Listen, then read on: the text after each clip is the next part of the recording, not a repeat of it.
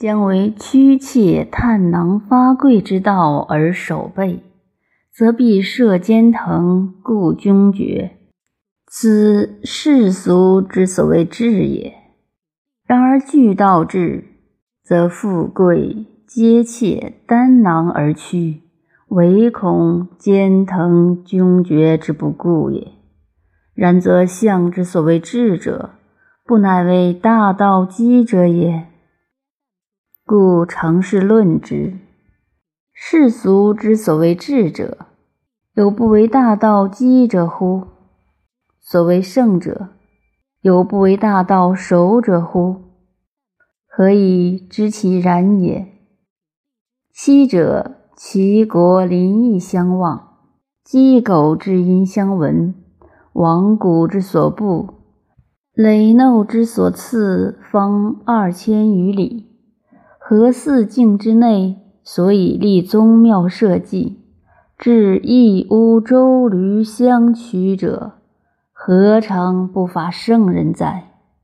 然而田成子一旦杀其君而盗其国，所盗者岂独其国也，并与其圣治之法而盗之，故田成子有乎盗贼之名而身处尧舜之安。小国不敢飞，大国不敢诛。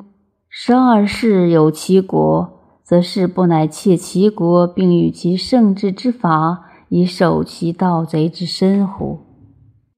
常是论之。世俗之所谓治治者，有不为大道积者乎？